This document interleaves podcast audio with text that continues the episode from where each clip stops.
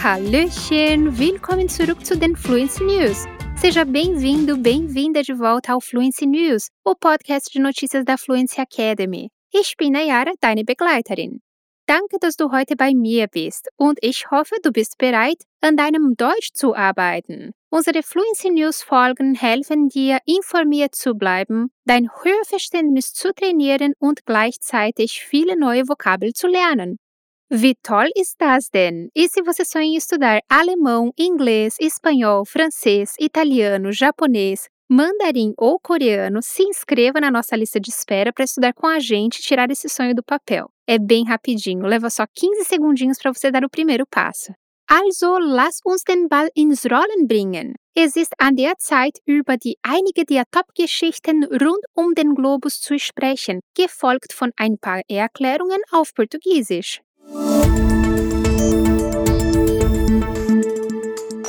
O que será que você precisa para sobreviver no meio do oceano, mas sem um barco? Um colete salva-vidas? Uma roupa térmica? Um sinalizador? E que tal uma bola? Hã?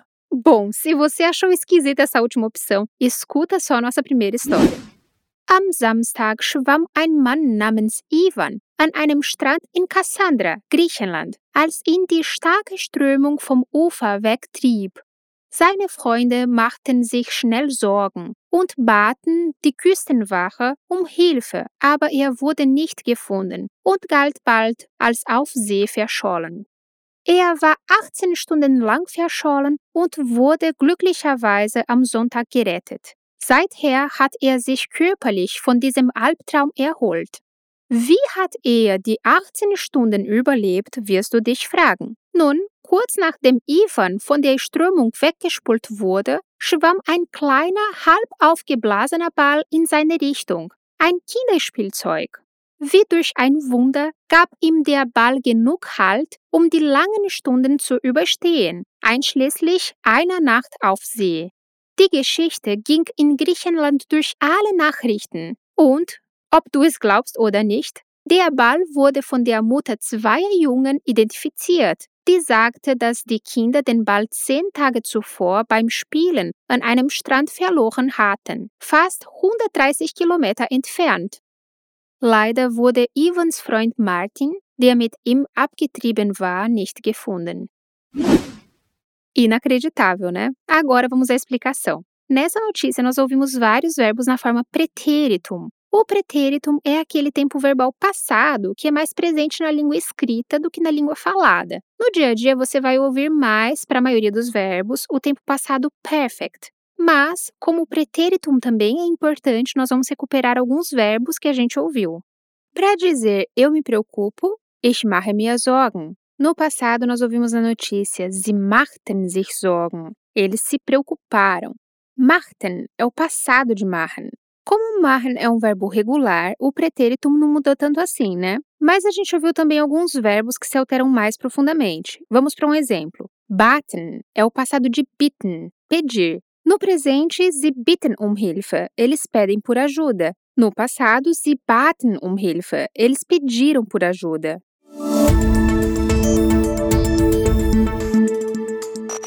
Você gosta do calor? Qual temperatura você considera calor demais? Vamos à próxima notícia para ver como está a situação e o calor aqui na Europa. Das Vereinigte Königreich verzeichnete am Montag, dem 18. Juni, den drittheißesten Tag in der Geschichte des Landes. Es ist allerdings nicht das einzige Land, das unter der Extremhitze leidet. In ganz Westeuropa herrschen untypische hohe Temperaturen. In Frankreich und Spanien sind Waldbrände ausgebrochen. In Portugal herrscht ein anhaltende Dürre.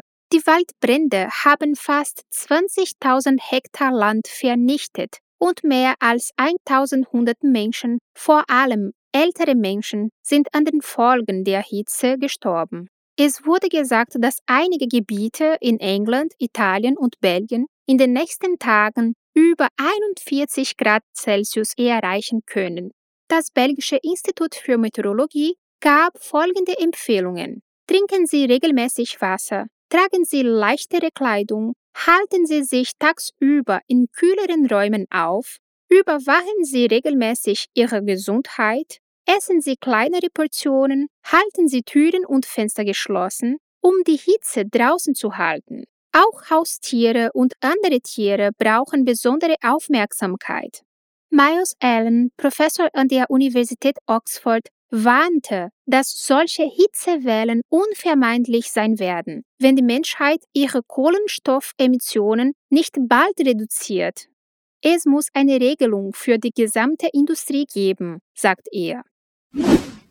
Que terror, né? Aqui na Alemanha, os termômetros também alcançaram os 40 graus na semana passada. E, diferentemente do Brasil, aqui não há muita estrutura para calor, não, só para o frio. Nós temos aquecedor nas casas, mas não temos ventilador ou ar-condicionado, isso em geral, né? Então você pode imaginar o estado de caos. Por isso a gente também ouviu Halten Sie Türen und Fenster geschlossen um die Hitze draußen zu halten, ou seja, mantenha portas e janelas fechadas para deixar o calor do lado de fora. Aliás, na notícia nós ouvimos a palavra Hitze, que é calor, calorão. E você já ouviu falar do Hitzefrei? Quando está muito calor, as crianças nas escolas na Alemanha podem até ser dispensadas da aula. Esse é o Hitzefrei. Interessante, né?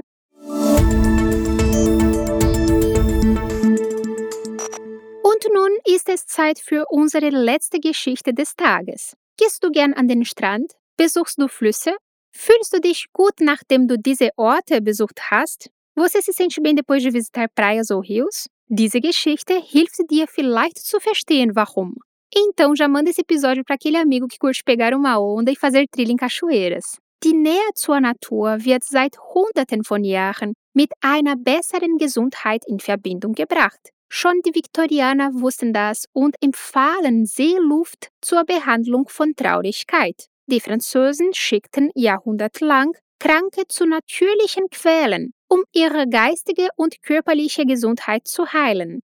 Und nun stellen Wissenschaftler fest, dass Gebiete in Wassernähe besonders wohltuend sind, mehr noch als Grünflächen im Allgemeinen.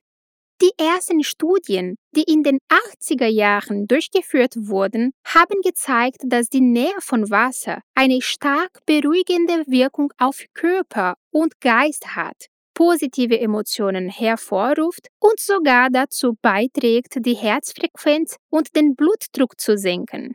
Negative Stimmungen und Stress werden viel stärker abgebaut als bei der Erholung in Grünflächen.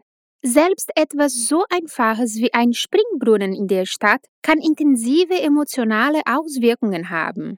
Die Meereswissenschaftler erinnern die Bevölkerung auch daran, dass diese Vorteile und der Zugang der Mensch zu ihnen vollständig von der Erhaltung abhängen. Gostou da notícia? Aqui na Alemanha, os médicos ainda hoje costumam mandar os pacientes zum Kurort, ou seja, para um lugar de cura, o que equivale aos balneários, águas termais ou oceano. Já pensou sair do médico com um encaminhamento para tirar uns dias ou semanas de recuperação junto à água? Pois é, assim os alemães lidam ainda com algumas enfermidades. Aliás, como nós ouvimos na matéria, tratamento em alemão é Behandlung. Então, Behandlung von Traurigkeit, tratamento para a tristeza. E quais são as consequências mencionadas desse Behandlung, desse tratamento? O tratamento colabora para Herzfrequenz und den Blutdruck zu senken, ou seja, para diminuir a frequência cardíaca e a pressão sanguínea. Além de negative Stimmungen und Stress werden abgebaut. A atmosfera negativa e o estresse são reduzidos. Olha, eu não sei você, mas terminando esse episódio, eu vou dar um passeio aqui no laguinho perto de casa, viu?